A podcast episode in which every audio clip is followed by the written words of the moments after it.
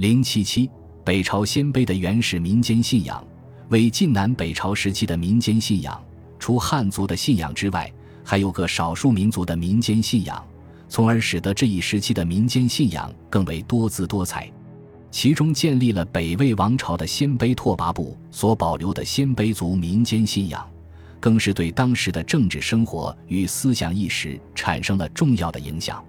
北魏拓跋部所保留的鲜卑民间信仰。其内容和形式主要有对天的崇拜，对天的崇拜是许多民族原始信仰所共有的内容，鲜卑族也不例外。在拓跋鲜卑中流传着天女生拓跋力微，并将力微送至人间的传说，正反映了鲜卑民族原始信仰中对天的崇拜。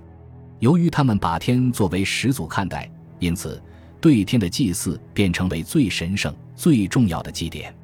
每逢举行祭天仪式时，各部大人都要前来。拓跋力微时的一次祭天活动中，白部大人未来参加，力微竞争而杀之，其他各部皆无异议。可见，在鲜卑民族中，不参加祭天便是大逆不道的观念十分明确。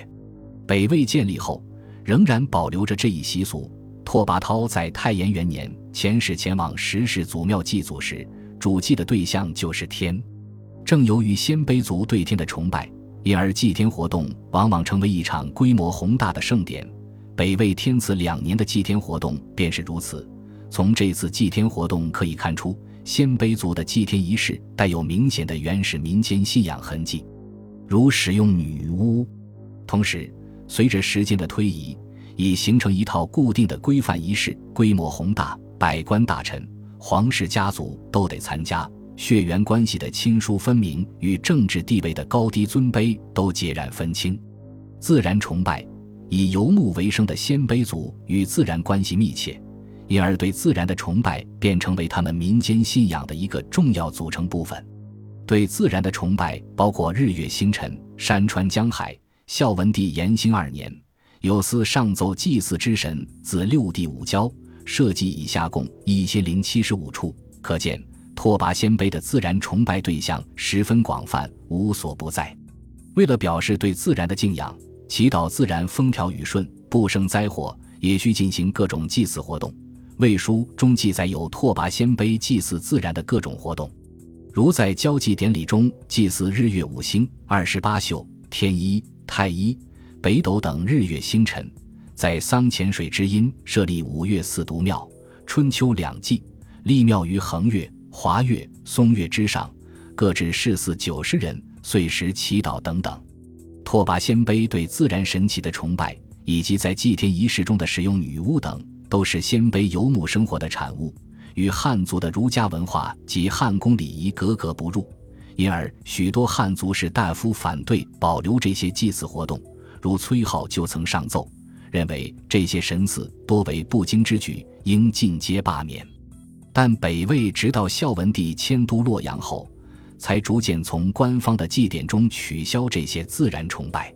女性崇拜在入主中原前夕，尚处于从氏族社会向奴隶社会过渡阶段的鲜卑拓跋部，在其民间信仰中还保留着女性崇拜。在祭祀天地时，不仅以先帝配天，而且单独以先后配帝。对于一些已死去的皇后，则常常另立宗庙以行专祭，如北魏神两年，就在密太后的家乡邺城为之立庙，至四官太常博士、斋郎三十余人代祀，遂五祭。不但立宗庙，而且祭祀之礼比云中七帝之庙的岁四祭还要隆重。就连一些公主也有立庙而祭之的，如为太祖庙毗邻之处为华阴公主立庙，岁时祭之。甚至连保姆乳娘也享有此种待遇，如拓跋焘即位后，尊其保姆窦氏为保太后；他死后，于国山别立寝庙，建碑颂德。文成帝拓跋浚即位后，也尊其乳母常氏为保太后，死后别立寝庙，至守陵二百家，数碑颂德。拓跋鲜卑的女性崇拜明显的与鲜卑族的游牧生活有关，